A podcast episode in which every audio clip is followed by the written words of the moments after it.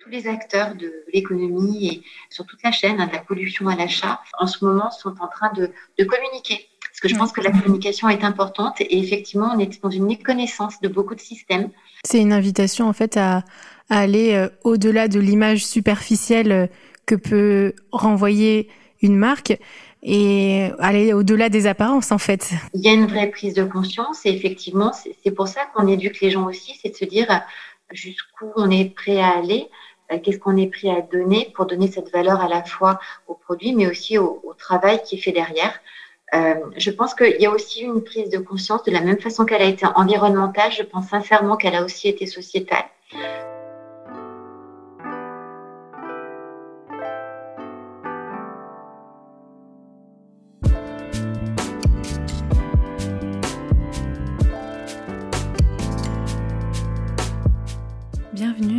Qu'est-ce que la mode Le podcast qui vous invite dans de multiples discussions autour de cette unique question Qu'est-ce que la mode? Je m'appelle Elsie Pommier, je suis designer de l'individu. J'accompagne les professionnels à travailler l'habillement comme un support d'expression et de communication. Dans ce podcast, je vous partage mes discussions avec ceux qui façonnent la mode. À la découverte de savoir-faire, de façon d'être, d'histoire et de culture, on comprend vite que la mode est loin d'être banale. Alors, retrouvez un épisode chaque lundi sur toutes les plateformes d'écoute. Vous pouvez aussi vous abonner à la chaîne et soutenir la production sur patreon.com slash qu'est-ce que la mode. Habillé, habilleur, bonne écoute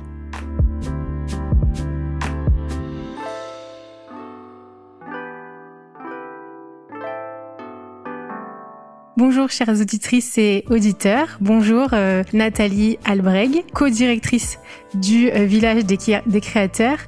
Camille Costantini, bénévole au sein de l'association The Greener Good. Et Anna Dechou, ingénieure en matériaux et responsable technique développement durable chez De Rigueur Green. Alors nous nous retrouvons pour euh, deux épisodes consécutifs sur le thème de la transition, ou plus exactement la RSE, responsabilité sociétale des entreprises dans la mode. La question pour notre premier épisode, c'est pourquoi on, parle de transition dans l'industrie de l'industrie textile. Et pour le second, on ira un peu plus loin à propos des enjeux. Avant de, de, de, laisser euh, les intervenants se, les intervenantes se présenter, je voulais juste mettre un petit contexte pour euh, pour commencer. On va juste éclaircir ce mouvement qui fait de plus en plus parler de lui. Face aux effets de l'industrie textile, en fait, on est de plus en plus nombreux à s'engager, à changer, à améliorer, à arrêter ou bref, à reprendre la main sur ces mécanismes. Alors ça paraît un mouvement pourtant euh, si simple, reprendre la main, sauf que l'industrie textile est mondiale, tout autant euh, locale. On y emploie de multiples compétences interdépendantes.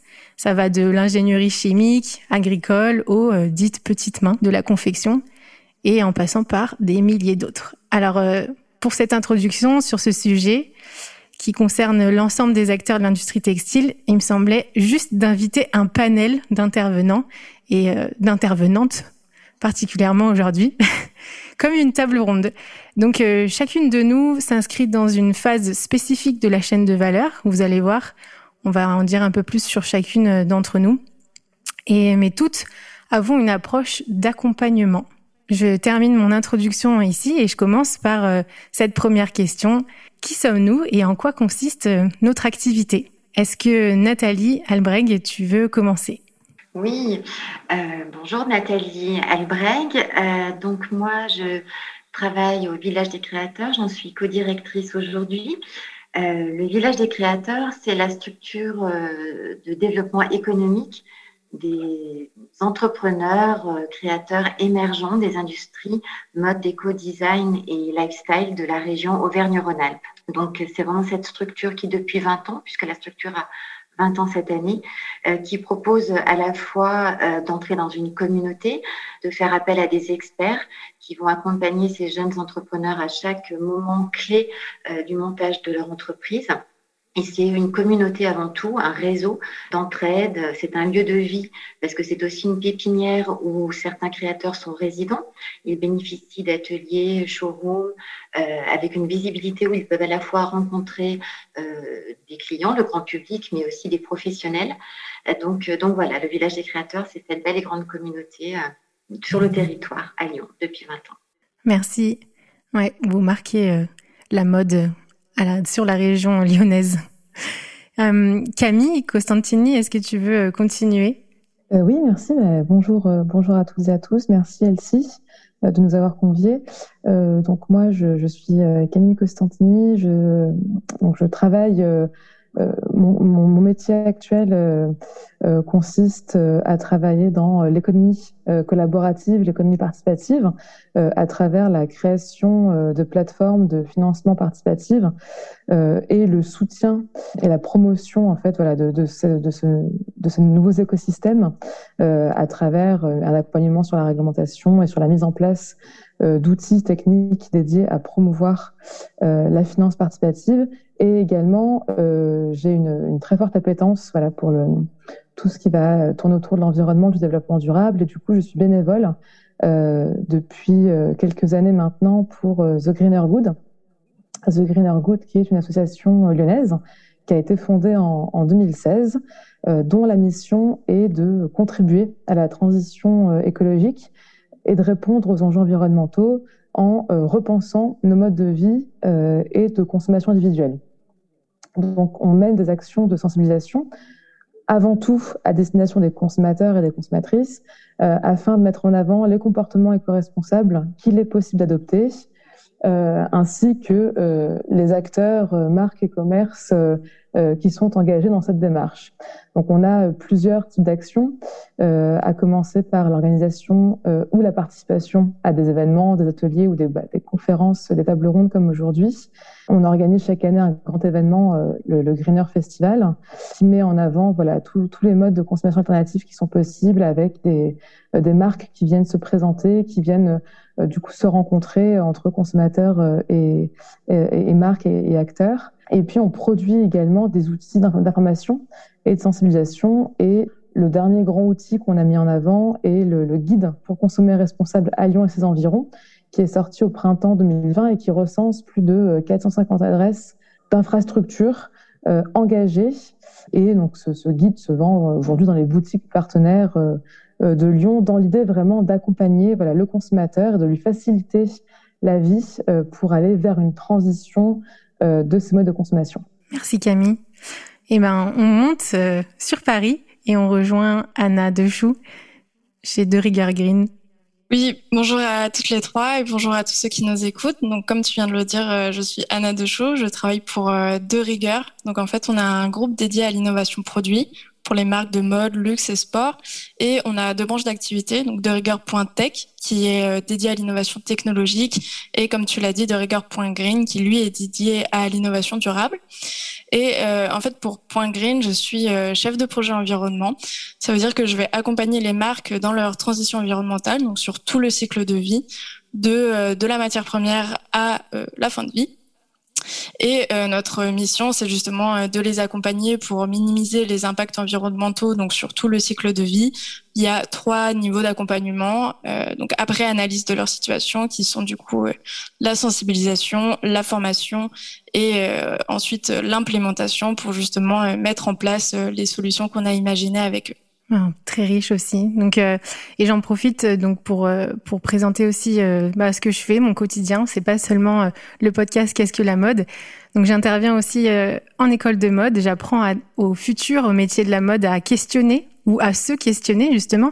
Je les invite à, à se demander ben qu'est-ce que la mode? Et ça éveille chez eux justement des, des nouvelles façons de concevoir, bien plus riches que juste faire de jolis vêtements. Et hum, j'accompagne aussi euh, des, des professionnels à, à, construire une image personnelle en adéquation avec, avec leur discours professionnel et leurs valeurs personnelles. Suite à toutes ces présentations, vous, les auditeurs, vous vous demandez peut-être, mais euh, ça paraît un peu très très très large quand même comme panel. Mais justement, c'était important parce que notre grande question, c'est euh, pourquoi on parle transition dans la mode au sens art de vivre? Comme on l'a dit, la mode, ça parle de du consommateur, de l'utilisateur, mais ça commence aussi euh, au sein d'entreprises, au sein de porteurs de, de, de marques. Et donc, euh, ben, en plus de ça, on parle de euh, la transition parce qu'il y a de plus en plus de visibilité sur la chaîne de production. On est de plus en plus conscient du coup des effets, je reste neutre pour l'instant, sociaux et environnementaux, comme ben, les pollutions, mais les conditions de travail aussi, et aujourd'hui, on peut encore euh, produire et, fuir euh, ces réalités, mais aussi on, peut participer à solutionner et reprendre nos responsabilités. Donc, euh, je voudrais commencer en m'adressant à, Nathalie avec le village des créateurs. Justement, vous accompagnez des marques depuis 20 ans et vous avez donc vu cette prise de conscience s'éprendre en quelque sorte et influencer les jeunes marques. Donc, est-ce que tu peux nous en dire plus? L'environnement du secteur de la mode, il est, il est déjà en, mutation depuis quelque temps. Et en ce qui concerne le village des créateurs, je pense que euh, cette prise de conscience et l'ADN même de leur structure euh, depuis des années tient compte de ces enjeux-là. Euh, Aujourd'hui, enfin, les grandes, entreprises, les grands faiseurs, euh, c'est vrai, ont un vrai rôle de prescription parce que les, importations, le sourcing, la fabrication, les enjeux sont mondiaux et la traçabilité est beaucoup plus compliquée, je pense même, à, réaliser. Euh, maintenant, en ce qui nous concerne, euh, on peut dire que 95% euh, des créateurs accompagnés au sein du label et qui sont régionaux depuis déjà des années. Donc, je dirais que ce sont déjà pas des bons élèves, mais des gens qui étaient déjà engagés, engagés, respectueux et qui étaient déjà conscients. C'est-à-dire que la conscience, elle était déjà intrinsèque à leur ADN. Donc aujourd'hui, euh, cette euh, transition, elle continue, elle est, euh, elle est bien sûr encore plus prégnante, mais ce modèle était déjà inclus dans le caractère de leur, de leur idée même. Aujourd'hui, le consommateur est acteur. Alors c'est vrai qu'on a une idée, on a un projet, mais on a aussi une offre de plus en plus grande, je pense. On a aujourd'hui 100 entreprises accompagnées, donc on a un panel qui est assez fort et très représentatif d'ailleurs des différents stades, des différentes mesures en fait d'une entreprise euh, répondent, c'est vrai, à, ce qu'on pourrait appeler un acte de vie, parce qu'un consommateur aujourd'hui, il veut intégrer une communauté. Quand il achète un produit, en fait, il donne une idée, il donne sa façon de penser et il révèle un peu ben, son engagement aussi sociétal. Donc, les créateurs au village, ils, ils répondent on a beaucoup, beaucoup d'exemples, à la fois sur le territoire, mais quand on parle de responsabilité sociale, euh, sociétale pardon, et environnementale euh, dans la traçabilité d'une fabrication d'une marque, euh, je pense qu'à la fois, on parle du territoire et de la France. donc, le village des créateurs, lui, son rôle d'accompagnement, c'est vraiment de dire je, mets en, en, relation tous les acteurs qui peuvent vous aider à aller plus vite, des acteurs au niveau du textile, de l'innovation, comme sur le territoire, etc., Unitex, ou même on a une antenne France Terre Textile qui est vraiment une mine d'informations en fait et de sourcing. Mais, mais on met aussi les gens en rapport entre eux qui peuvent se sourcer ailleurs et même au niveau européen, voire autre. Parce que la RSE, c'est aussi le commerce équitable. Et, et, cette conscience-là, on a beaucoup, beaucoup de jeunes créateurs, pardon, émergents euh, qui sont des, euh, des, viviers euh, et des modèles. Euh, je peux vous donner quelques exemples, mais on a euh, des, marques comme Testimonial qui vont aller fabriquer au Mexique et qui vont du coup offrir des, journées d'eau à des familles au Guatemala. On a Naona qui va faire travailler des femmes dans les favelas et qui va du coup produire une, une richesse économique et qui va aider des gens à l'autre bout du monde. Mais on a aussi des, des, des acteurs sur le territoire qui vont euh, produire euh, sur Lyon complètement, même dans des ateliers à la Croix-Rousse. Euh, on a des gens qui, qui, vont travailler la bijouterie, fantaisie au art, donc soit avec du, de l'or recyclé sur le territoire ou équitable qui vient d'étrangers. Donc en fait, c'est un sujet qui est vaste, mais qui en tout cas euh, est au cœur de chacun de nos, de nos entrepreneurs aujourd'hui. Et ça, c'est vraiment un, un état de fait. Et, alors, je, ne sais plus tellement je peux vous, en raconter en fait à, ce niveau-là, mais je pense que la fidélisation euh, de nos clients, de, la société aujourd'hui, passe vraiment par euh, cette marque de, ce que nos créateurs montrent, en tout cas au niveau local. Tu disais bien que c'était vraiment ancré dans, la plupart de, de, des créateurs, mais là, en fait, c'est encouragé. Et puis l'entrepreneur, il est plus tout seul. Enfin, celui qui élève, enfin qui monte une marque, il est plus tout seul il est plutôt seul, effectivement, parce que aujourd'hui, la prise de conscience est collective et nous, dans les expertises que l'on propose, que ce soit au, sein des membres de, notre conseil d'administration, que ce soit dans nos experts euh, à, qui on peut vraiment faire appel au quotidien, euh, on, a euh, des mises en relation vertueuses. Et on impacte même au niveau de nos, locaux, puisque, pour exemple, on va intégrer une matériothèque euh, dans, le, dans le passage café, qui est le lieu où se trouve le village des créateurs. Donc effectivement, nous, on est un hub, un hub avec des gens qui vont faire du service, parce que la mode circulaire, c'est aussi se dire, ben, on a des créateurs qui créent des vêtements, on a des gens qui ont créé des, des, entreprises qui vont louer ces vêtements, et puis qui vont les vendre, et puis qui vont euh, les recycler, et qui vont en fait donner cette source à de nouveaux créateurs avec qui ils travaillent pour refaire une collection. Donc en fait, on est en train de monter, de mailler comme ça un ensemble qui va même au-delà de nos murs, mais en fait, on est rassembleur parce que comme on a la chance d'avoir cet espace, on arrive à intégrer euh, beaucoup de monde, beaucoup de services et beaucoup d'idées euh, qui ne demandent qu'à se développer. Et nous, on a cette chance de pouvoir euh, accueillir et accompagner et à mettre en relation. On ne parle pas que de mode textile, on parle de mode de vie, de cosmétique, de food, de décoration, de mobilier. c'est très très vaste et on touche à tous les secteurs. Bah, merci euh, Nathalie et tu donnes euh, une belle image de toute cette mise en relation euh, côté entreprise et là je m'adresse à, Camille. En fait, avec The Greener Good, c'est la même chose. Vous, vous êtes aussi dans cette même dynamique de, de maillage, comme je reprends les mots de, de Nathalie, mais et de mise en relation pour justement accélérer, accompagner, mais là euh, chez le particulier, pour le particulier. C'est bien ça? Oui, c'est vrai. Alors, on, travaille beaucoup aussi euh, dans, dans, le soutien et la visibilité des marques, euh, puisqu'on les met en avant à travers différents outils de communication. Mais l'idée, c'est avant tout de montrer aux consommateurs ce qui existe aujourd'hui.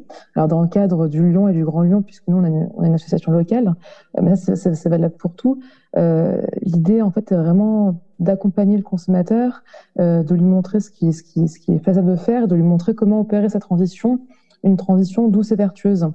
Il euh, y, a, beaucoup de gens aujourd'hui euh, avec lesquels on peut discuter qui, euh, c'est pas qu'ils n'ont pas envie, c'est qu'ils n'ont pas forcément les outils en main, c'est qu'ils n'ont pas forcément le temps, c'est qu'ils ont aussi une certaine culpabilité de, euh, de ne pas avoir opéré cette transition, mais ils savent pas comment la, mettre en place, ils savent pas comment la faire.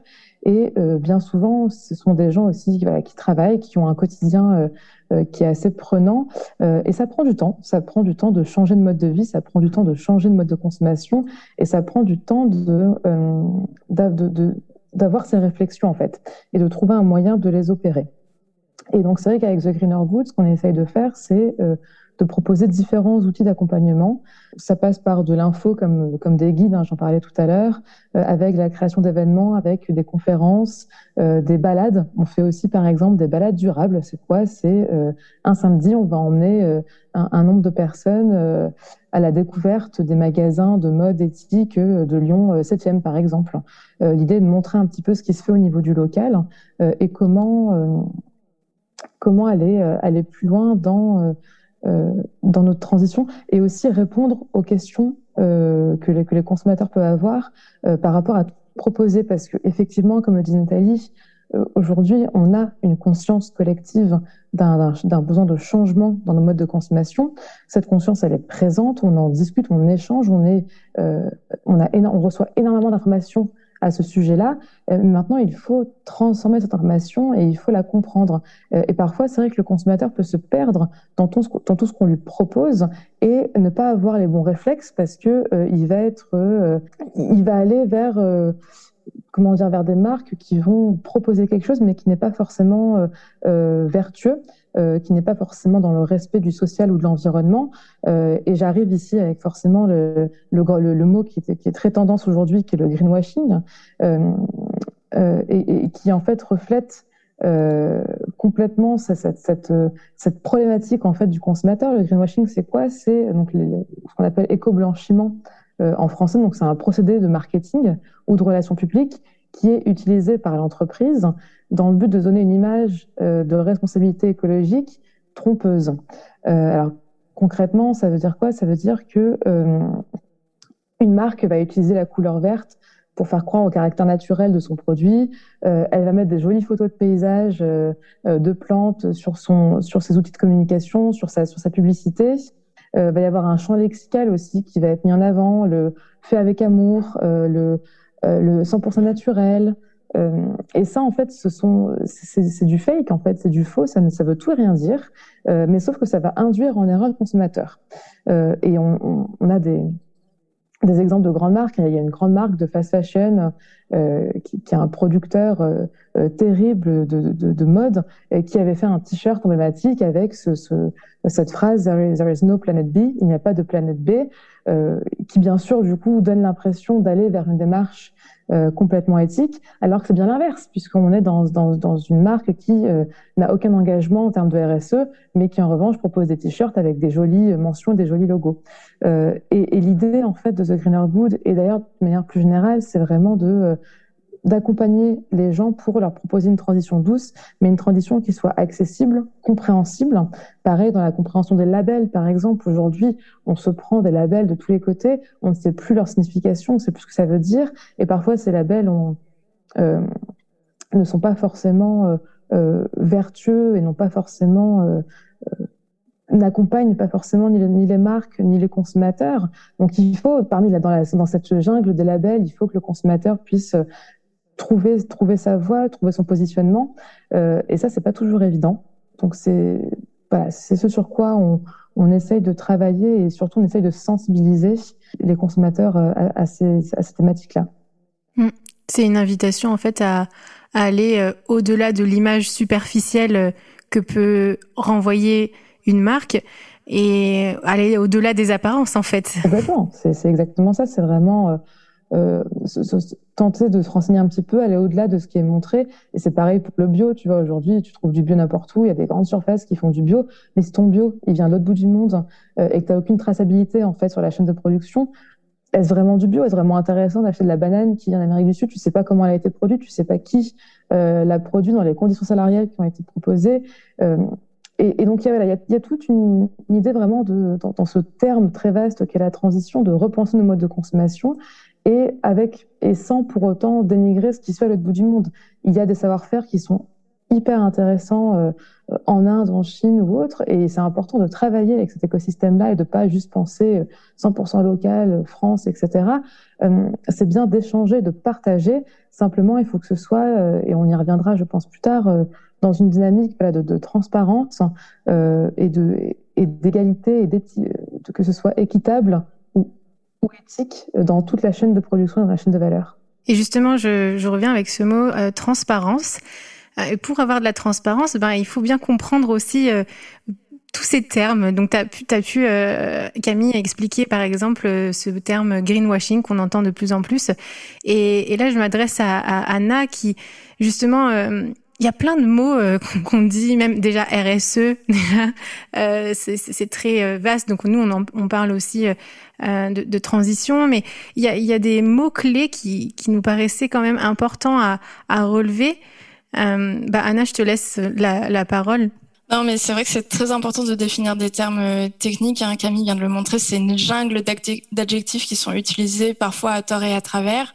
Donc oui, c'est important de les définir, que ce soit pour les consommateurs, sont de plus en plus éco-conscients, mais aussi pour les marques. Euh, comme vient de le dire Camille, des fois elles sont un peu perdues dans cette jungle et elles vont vite être accusées de, greenwashing ou des fois malheureusement en faire. Et euh, du coup, c'est un peu notre essence euh, chez De Rigueur justement d'être une passerelle là pour le coup entre les marques de mode et les problématiques d'ingénierie complexe, que ce soit de la tech ou du green. Et du coup, oui, là, instinctivement, pour moi, il y a trois euh, termes qui sont très importants de définir. Donc, premièrement, ça serait euh, durable, euh, parce que c'est euh, c'est le terme derrière lequel le plus justement d'adjectifs est caché. Euh, ça va être, on parle de durable justement pour parler de biosourcé, de biodégradable, de recyclable, mais aussi d'éthique, de circulaire, voire de qualité et de durée de vie. mais au final, c'est un peu normal parce que durable, ça vient de développement durable et d'après l'ONU, ce sont 17 euh, objectifs à prendre en compte. Donc euh, déjà, on comprend que, que c'est très vaste, euh, mais aussi, donc c'est vrai qu'aujourd'hui, on se pose beaucoup de questions sur la durabilité, quel est vraiment le sens du mot. Euh, mais si on revient un peu dans le temps et qu'on repart, euh, je crois que c'était en 87 justement quand quand ce terme de sustainable development a été défini, euh, c'est vrai qu'il y avait déjà à ce moment-là une question sur la traduction. Est-ce qu'on traduit ça par durable ou est-ce qu'on traduit ça par soutenable? Alors c'est vrai que dans l'idée de durable, on va retrouver l'idée de, de pérennité, de durer dans le temps, de pouvoir continuer de croître euh, un peu à l'infini, justement de trouver cette juste cette juste balance. Mais on, aurait aussi pu traduire ça par euh, soutenable et justement euh, le type de développement que la nature pourrait soutenir ou supporter. Et là, il y a un peu euh, deux définitions qui sont différentes. Mais voilà, ce qu'il faut comprendre au final sur durable et développement durable, c'est que c'est vaste et que justement plusieurs choses peuvent se cacher derrière et que euh, les scientifiques sont même pas toujours d'accord, mais c'est normal. C'est une science qui est qui est nouvelle, c'est des concepts euh, novateurs, donc euh, voilà, il y a un peu ce temps pour définir tout ça. Et justement, c'est aussi bien aux consommateurs que aux marques de définir tout ça ensemble. Mais c'est vrai que parfois par vulgarisation des, des termes techniques, malheureusement, parfois on en vient à dire un peu n'importe quoi. Et du coup, le deuxième terme que je trouverais important de définir, c'est celui d'impact. Euh, parce qu'on voit souvent euh, impact nul. Et euh, en réalité, ce n'est pas vraiment possible. toute action qu'on fait a un impact. Par contre, il peut être positif ou négatif. Donc justement, on peut arriver à une balance. Euh, par contre, les impacts sont plus souvent euh, négatifs. Forcément, euh, il y aura plus d'entrées que de sorties. Et surtout, quand on parle d'impact, au final, il y a différents types d'impact. Il y a différents types d'indicateurs. Et c'est complètement différent de parler de l'indicateur sur le changement climatique plutôt que parler de l'indicateur sur la consommation en eau. Et c'est encore différent de parler de consommation en eau plutôt que de pollution en eau. donc ça, je pense qu'on y reviendra plus tard, mais c'est aussi ce qui explique pourquoi euh, on peut pas être si binaire euh, sur euh, telle ou telle matière. C'est pas forcément bien ou mal, mais voilà, il y a plein d'indicateurs différents à prendre en compte et à chaque fois c'est une histoire de balance. Et enfin, je dirais que ouais, le troisième terme important à définir, c'est celui de de RSE. Alors, euh, on peut dire aussi bien euh, responsabilité sociale que sociétale. En fait, c'est juste que euh, ça a été traduit encore une fois comme social au début, puis formalisé comme sociétal. Et ouais, c'est l'objectif de la de la RSE, c'est donc de, de, prendre en compte les 17 objectifs de développement durable au sein d'une entreprise. Donc que l'entreprise prenne aussi bien en compte la sphère économique que la sphère sociale et environnementale. Après, la RSE, dans les normes, c'est défini comme euh, sept questions centrales, dont euh, l'environnement, euh, la gouvernance, les droits de l'homme, la loyauté des pratiques, etc., aussi le respect des communautés locales. Donc là encore, on voit que c'est très, très vaste. il y a différentes pistes d'action. Euh, là, je vais peut-être euh, laisser la main euh, à Camille ou à Nathalie justement pour rebondir sur les types d'actions entrepreneuriales, notamment avec le village des créateurs peut-être? Ben, j'en ai plusieurs. Donc effectivement, dans l'idée de, de, Made in France, de d'utiliser, de, d'avoir vraiment une vision circulaire des choses. On peut parler de différents créateurs, notamment je, je pense à Maison Edel, euh, Eva, qui est une, une, jeune femme qui a travaillé longtemps euh, dans des grandes maisons de maroquinerie et qui euh, a souhaité monter sa marque il y a un an euh, et qui utilise les chutes, en fait toutes les chutes des, des, des maisons, euh, et qui fait ses créations euh, de collections à partir de, de, cela. Donc elle a un grand savoir-faire euh, puisqu'elle a travaillé huit ans vraiment comme petite main dans les, dans les dans les maisons, mais elle utilise en fait en fait tout, des, des, stocks. Donc elle va pas acheter, elle va pas faire produire forcément. je je pense aussi à euh, juste Inséparable qui fait des doudous français, euh, créés à Lyon, donc fabriqués sur Lyon. Euh, bon, bien sûr, alors là, elle va utiliser des cotons bio, comme on le sait, alors avec toutes les, certifications euh, euh nécessaires et à 100% euh, éthiques, mais bon, là, on peut pas parler de création 100% bien sûr française du coton, mais en tout cas, tout est fabriqué en France et même localement. dans alors là, c'est pas vraiment euh, de la création, mais dans nos adhérents, nous avons aussi. Alors là, c'est pas un créateur, mais c'est Ixios que vous connaissez, euh, qui, lui va créer justement euh, la matière, c'est-à-dire le cuir à partir des cailles de poisson, donc à partir en fait de déchets, qui va créer de la matière qui va être utilisée.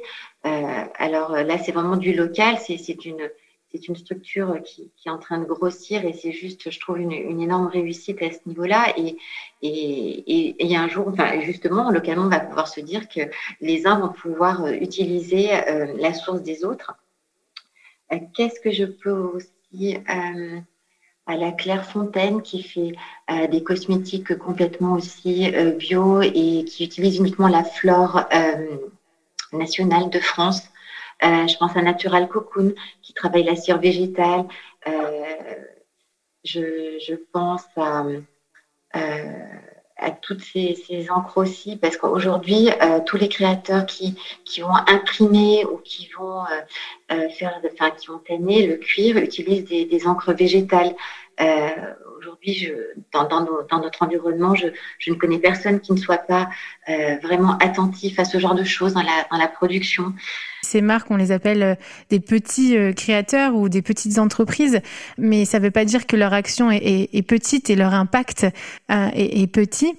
Et, et c'est ça qui est important à, à rappeler. Et puis, Anna, tu avais peut-être des exemples aussi de d'autres types, d'autres gammes, on va dire, de, de marque bah justement, c'est ça qui est entre guillemets beau avec le secteur textile. Donc euh, déjà, c'est vrai que Nathalie l'a dit tout à l'heure, c'est euh, ça touche pas que le secteur textile, la RSE, mais c'est vrai que c'est un peu euh, le secteur porte-drapeau, c'est un peu celui qui est au centre de, de l'attention parce que ça nous concerne tous et c'est aussi un secteur qui a beaucoup d'enjeux.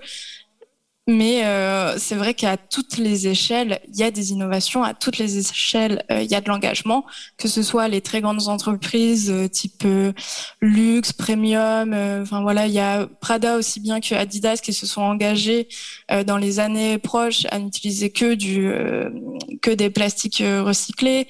On a aussi justement Levi's, Wrangler ou même Tommy Hilfiger qui travaillent énormément euh, sur la production, la production de leurs jeans. Euh, c'est un produit iconique qui a beaucoup d'enjeux, notamment sur la teinture. Donc justement pour réduire euh, tous les impacts et innover d'un point de vue production, comme le fait justement Ictios avec leur cuir de saumon. Mais ça touche aussi, comme Nathalie l'a dit, les, les, créateurs, mais aussi euh, la grande distribution, par exemple, on a vu le groupe euh, ERAM qui a exploré de nouveaux euh, modèles économiques, que ce soit la location, la seconde main, la recyclabilité de leurs chaussures donc avec euh, Bocage, euh, l'atelier Bocage, euh, Cécile, etc. C'est un gros un gros groupe qui est très investi là-dedans. Et on a aussi tous les tous les natifs, comme moi il y a il y a une, une, une marque que j'aime beaucoup qui s'appelle Oday et je trouve ça c'est le top de l'éco-conception, de la circularité, qui ont totalement repensé la chaussure pour faire une chaussure euh, monomatériaux euh, désassemblable. Et enfin, voilà, c'est le genre de, de produit euh, vers lequel on tend avec de rigueur. Enfin voilà, d'amener chez les marques toutes ces nouvelles techniques, toute cette nouvelle euh, l'éco-design en fait. Justement, comment concevoir en prenant directement en compte les impacts environnementaux et la fin de vie. Mais ouais, il y a de très beaux exemples dans le secteur textile. À toutes les échelles. Hein. Mmh. Alors, c'est vrai que c'est certainement plus compliqué euh, pour une grande marque. Enfin, je, pensais à Adidas et son modèle. là, ils sont en train de parler d'un modèle en, en, mycélium, c'est-à-dire en champignon, euh, mais pour l'instant qui est juste un prototype et qui vont essayer de, produire à, grande échelle. C'est vrai que pour les marques qui sont, on va dire, responsables natives, c'est certainement euh, plus facile d'avoir cette, cette cohérence et cette, cette action tout de suite dès le départ. Euh, parce que c'est vrai qu'on parlait de chaussures. Nous, on a la marque Alma Planète qui utilise bien sûr euh, du tissu recyclé ainsi que du caoutchouc recyclé. Euh, c'est vrai que dans, le mobilier, par exemple, on, a accueilli Anna Art Factory qui utilise, elle, des anciens meubles, en fait, qu'elle a complètement customisé, poncer, retravailler, mettre au goût du jour. Donc, la question, entre guillemets, ne, se pose pas aussi sur signe parce qu'on sait que vraiment, elle donne une seconde vie aux, aux, éléments et, c'est juste quelque chose de, superbe. On, on a aussi, au niveau des cosmétiques, tout ce qui est, vous savez, les, tissus en coton pour se démaquiller, pour, éviter justement bah, tous ces matériaux qui sont, sont jetés et surjetés. Donc, on, a aussi euh, Clarange, par exemple, euh, qui va travailler à la main, qui va faire toutes ces petites trousses et puis toutes ces, tous ces cotons en coton pour, pour éviter ben, de jeter de la matière première à chaque fois qu'on rentre dans notre salle de bain. On, a des, des, gens qui travaillent avec des chutes de tissu comme comment Charles Caddy qui, qui, qui, revisite en fait la robe la, robe portefeuille, mais qui sera travaille en fait sur des robes uniques que vous pouvez en plus complètement personnaliser parce qu'aujourd'hui il y a aussi cette attente là, c'est de se dire euh, ce que j'achète, je fais un choix, je fais un choix non seulement de matière, de fabrication locale, mais aussi d'avoir des pièces qui, ne sont pas les mêmes que tout le monde et en fait le fait de travailler comme ça aussi sur du recyclage ou du upcycling permet d'apporter en termes de mode un, un esprit aussi de personnalisation et d'identité qui est intéressant. Euh, et, et, enfin, je vais vous citer aussi le pigeon coq parce que c'est le c'est vraiment une belle histoire. C'est notre gagnant du concours Talent de mode euh, du mois d'octobre qui, elle aussi, euh, réalise des kits euh, en maroquinerie pour faire de la petite maro, des petits sacs. Et pareil, elle ne travaille que sur les chutes des marques pour ne pas avoir à, faire reproduire. Elle va créer des petits kits que vous pouvez assembler toute seule ou en atelier et donc que vous pouvez acheter. Et, et, et c'est quelque chose aussi qui est à la fois ludique, personnalisable parce que en très petite quantité et complètement responsable parce que ben, il n'y a pas de, de, surproduction. Et là, on est en train, par exemple aussi pour finir et pour boucler, euh, d'accueillir beaucoup de marques, euh, dont, dont une qui s'appelle Chamblanc mais qui n'est pas encore euh, enfin, que, vous ne pouvez pas encore trouver, mais que vous allez bientôt découvrir, qui, elle, va travailler à la précommande. C'est-à-dire que l'idée, c'est de se dire, on ne va pas produire euh, en espérant pouvoir vendre euh, des stocks de, de, de de vêtements ou d'autres produits, mais c'est de se dire voilà mon concept, voilà mon idée, voilà ma démarche, euh, voilà le produit qui en découle. Est-ce qu'il vous intéresse? Est-ce que vous voulez nous suivre?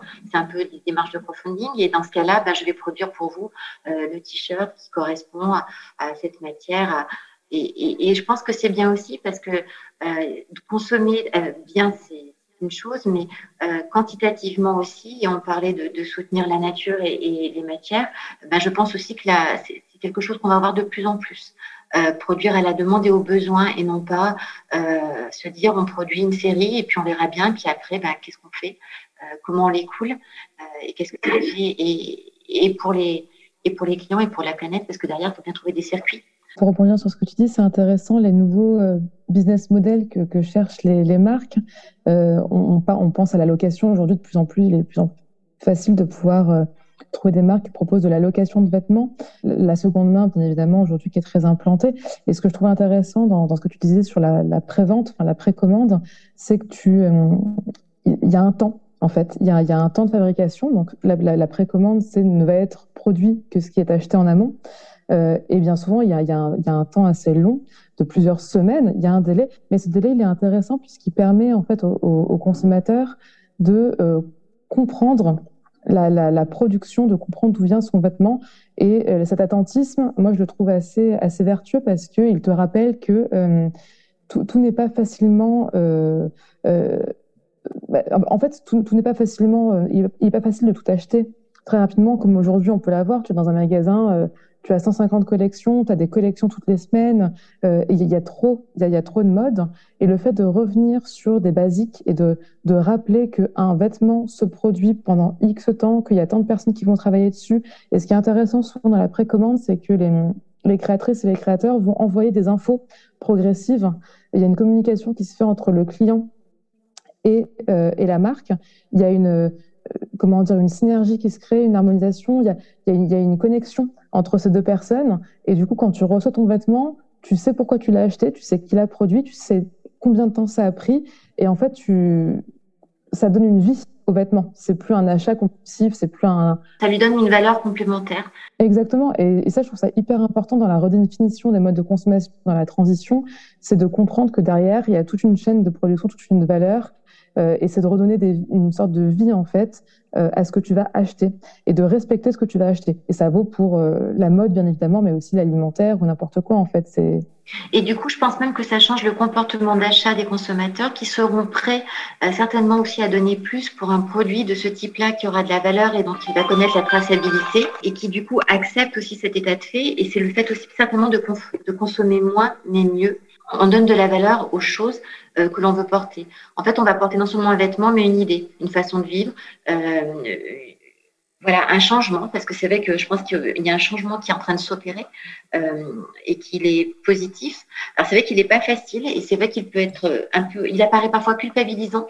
Donc on parlait tout à l'heure d'éducation, de, d'expliquer euh, euh, que les choses ne sont pas blanches ou pas noires et qu'effectivement on, on, fait tous de notre mieux. On en parlait l'autre jour, mais c'est un petit peu ça et qu'il y a un chemin à faire. Mais je pense qu'il est vraiment en marche et que tous les acteurs de, l'économie et euh, sur toute la chaîne, hein, de la pollution à l'achat, euh, en ce moment sont en train de, communiquer. Parce que je pense que la communication est importante et effectivement, on est dans une méconnaissance de beaucoup de systèmes et, qu'aujourd'hui, euh, on met en avant, on explique, et c'est là tout notre travail aussi à nous, hein, c'est d'expliquer ce que font les producteurs, ce que font les créateurs, ce que font les fabricants, parce qu'il y a des il y a, des gens à tout, sur toute la chaîne, pour éduquer le consommateur et lui dire, ben, voilà, ne pas le culpabiliser, parce que je pense que c'est important, et l'amener, l'accompagner, comme on accompagne les créateurs à produire mieux, accompagner le consommateur à consommer mieux. Pour terminer euh, cette, première partie, j'aimerais juste, avant, euh, ouvrir un, enfin souligner un autre sujet, euh, c'est un peu en toile de fond dans, toute notre conversation, c'est qu'on a on a parlé beaucoup de, l'environnement et, et c'est vrai que la RSE, enfin la responsabilité sociétale et environnementale c'est un des points justement. Euh, on, euh, le déchet a, nous a nous a vraiment marqué. On a vu ces plastiques envahir les océans. On, on a vu voilà, on a vu notre trace en quelque sorte. Et donc il y a, y a, beaucoup de, de réactions. Et ce que j'apprécie aussi dans, dans, le point que vous souleviez euh, juste avant que je prenne la parole, c'est cette euh, dynamique aussi de converser, de, de, ramener la conversation, ramener le lien, le lien social. Et justement, dans la RSE, souvent, on, on zappe un peu ce, ce, premier terme qui est sociétal et du coup qui est donc de d'être dans le soin aussi et dans la juste culture des, des travailleurs mais des travailleurs, c'est pas obligatoirement, euh, euh, c'est pas seulement les personnes au fin fond du Bangladesh, c'est aussi nos stylistes et ceux qui sont dans les bureaux d'études, c'est aussi euh, la culture, la culture ambiante, on va dire, de ces conditions de travail en fait. Parce que comme, comme on l'a dit, on a un temps, enfin, on a un temps, on est même limite hors temps euh, dans la mode. C'est pour ça qu'on parle de, on parle de fast fashion ou de slow fashion, on parle de vitesse, on parle de temps. Et, justement, ce temps, des fois, il devient une pression et, euh, et du coup, on, pour produire une qualité, on est obligé de justement ralentir parce qu'en fait, on est obligé de prendre soin en fait euh, des êtres humains qui travaillent là-dessus, qui pensent la mode, qui qui fabriquent le vêtement. Et, du coup il faut aussi se donner le temps pour faire de la recherche et développement et, arriver à toutes ces innovations dont vous avez parlé, euh, toutes ces innovations techniques, euh, environnementales et du coup arrêter d'être dans dans la, production de déchets, mais justement euh, jouer avec tout ce qui existe déjà, par exemple, ou euh, produire euh, justement. Bah, là, il y a beaucoup de, de, de choses qui sont en train de se produire, donc de, de vêtements infinis, c'est-à-dire arriver à l'usure, bah, on peut, ça peut vite revenir une matière première. Donc voilà, je, je voulais juste ouvrir un peu ce, sujet et quel, est, quel était votre, euh, si vous aviez des exemples ou euh, quelle était votre approche aussi sur ce, sur ce point-là, l'aspect euh, sociétal, donc managérial, humain en quelque sorte? Bah, disons que, comme on l'a dit, cet, cet, aspect est, est important. Bon, les, les systèmes, les, on va dire que les, oui, les, systèmes internes à chaque pays, qu'ils soient en Europe ou hors Europe, ont, généré en fait des, façons de produire dans des conditions qu'on a pu connaître. Hein. Euh, si aujourd'hui il y a une euh, Fashion Week révolution, c'est parce que euh, cet élément-là n'a pas forcément toujours été, et toujours d'ailleurs, résolu et respecté. Il y a une vraie prise de conscience et effectivement, c'est pour ça qu'on éduque les gens aussi, c'est de se dire jusqu'où on est prêt à aller qu'est-ce qu'on est prêt à donner pour donner cette valeur à la fois au produit, mais aussi au, travail qui est fait derrière. Euh, je pense qu'il y a aussi une prise de conscience de la même façon qu'elle a été environnementale. Je pense sincèrement qu'elle a aussi été sociétale. Et là, on va parler, alors bien sûr, de, de production locale, mais aussi de production, pour le coup, euh, internationale et de commerce équitable, parce que là, c'est un vrai sujet, parce que tout ne peut pas être fait en local? Moi, je sais que les, créateurs que l'on accompagne, pour beaucoup, euh, produisent euh, en France, mais pour ceux qui le font hors les murs, ce sont souvent des gens qui viennent en plus euh, de, pays étrangers et qui ont à cœur d'aider et, de développer justement de bonnes conditions parce qu'ils connaissent et, qu'ils veulent apporter leur pierre et qu'ils veulent faire un pont, ils veulent faire cette passerelle entre nous ici, dans nos conditions, et celles qu'ils connaissent et d'où ils viennent. Et je trouve ça juste admirable et c'est pour ça que je dis il faut vraiment qu'on qu soit ensemble face à tout ça. On ne peut pas être isolé. C'est Camille, je crois, qui en parlait très justement tout à l'heure. C'est vraiment de, s'éduquer ensemble et d'avancer ensemble et, de prendre les compétences de chacun et les matières de chacun aussi, parce qu'on n'a pas tous les mêmes matières premières, on n'a pas tous les mêmes savoir-faire. On est obligé de composer, mais par contre en conscience éclairée, effectivement, du bien, du mal, du travail, de, de, de l'extraction, de, de, la de l'utilisation des terres, de, plein plein de choses. Euh, je pense qu'une partie du chemin a été fait. Je pense que alors nous, forcément, nous sommes au cœur de ces questions-là. Euh, mais je pense qu'aujourd'hui, le consommateur aussi est de plus en plus informé. Et, et c'est pourquoi euh, on, est, on va en plus sur Internet, même pour acheter. Et, et sur Internet, sur les sites web, justement, que ce soit de n'importe quelle marque, on voit que aujourd'hui les blogs, les explications données à tout, le sens donné à toutes les collections, c'est plus fort. Et qu'aujourd'hui, si on n'a pas l'explication qui va derrière, je pense qu'on ne va pas consommer de la même façon. Et que l'acte d'achat va être décidé aussi en fonction de cette information qui nous est donnée. Et que la traçabilité, ben, elle, est, elle est recherchée réellement. Pour rebondir, oui, je pense aussi que faire produire euh, en Asie, c'est pas, euh, ça veut pas forcément dire euh, exploiter ses travailleurs. Au contraire, on peut le faire dans le respect des droits humains, des personnes, des travailleurs. Au contraire, valoriser ça peut avoir un vrai impact social positif. le seul bémol entre guillemets, ça serait de le faire justement avec transparence, euh, avec vigilance. Euh, il y a d'ailleurs une loi euh, en France sur ça qui s'appelle la loi sur le devoir de vigilance, et on est pionnier en France sur sur justement sur ce concept. C'est une loi qui va être étendre au niveau européen avec une directive, notamment suite bah, au scandale et aux révélations sur l'exploitation des, des Ouïghours. donc justement, c'est un vrai besoin on a un vrai besoin de, vigilance, de transparence. Et c'est juste, voilà, si on décide de, de faire produire euh, ailleurs ou même en France, on a justement cette responsabilité, ce devoir, euh, si on est donneur d'ordre, justement de regarder comment c'est fait. Après, c'est vrai que sur le, le, secteur textile, les chaînes de valeur sont, sont parfois tellement éclatées que c'est difficile. Euh, mais c'est pour ça justement qu'il y a des services, qu'il y a des outils, euh, qu'il y a justement euh, donc ce qu'on appelle des matrices de risque euh, ou tout, même tout simplement des audits. Et bah voilà, c'est pas à diaboliser non plus. La, la majorité des des, marques font des audits, surveillent, euh, mais derrière, voilà, c'est une, gestion, c'est justement mettre en place des, actions euh, et des contrôles. Mais oui, il y a des outils euh, pour, arriver justement. Nathalie en parlait aussi tout à l'heure, il y a de la traçabilité. Il y a de plus en plus d'outils technologiques justement pour en arriver là. Et j'espère que justement dans les années à venir, on pourra assurer des chaînes de valeur 100% transparentes. Merci beaucoup euh, pour, euh, pour cette première euh, partie de cette table ronde. Donc, si on voulait un peu résumer, en fait, là, c'est un rappel de, cette responsabilité, ou plutôt de ces responsabilités, et que toutes ces responsabilités, elles sont adressées à de nombreux acteurs. Et c'est pour ça qu'elle va, elle prend, elle a des temps différents, elle a de multiples temps, de multiples rythmes, et qu'en fait toute cette dynamique de transition, elle engage euh, des activités totalement interdépendantes. Et donc cette conversion, en quelque sorte, ces conversions, elles, elles demandent euh, du temps, de la recherche, mais aussi beaucoup de soutien. Donc euh, merci d'avoir partagé des noms de, de, de, et des démarches déjà dans cette première partie. Et puis donc on se retrouve la semaine prochaine pour, pour parler des enjeux concrets qui implique ses responsabilités sociétales et environnementales, et puis les, les cheminements euh, presque sur mesure qu'on peut euh, avoir. Merci beaucoup euh, Anna, Camille et, Nathalie.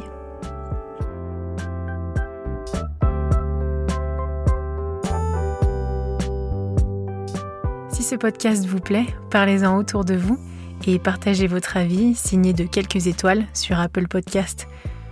Vous pouvez aussi soutenir Qu'est-ce que la mode sur patreon.com.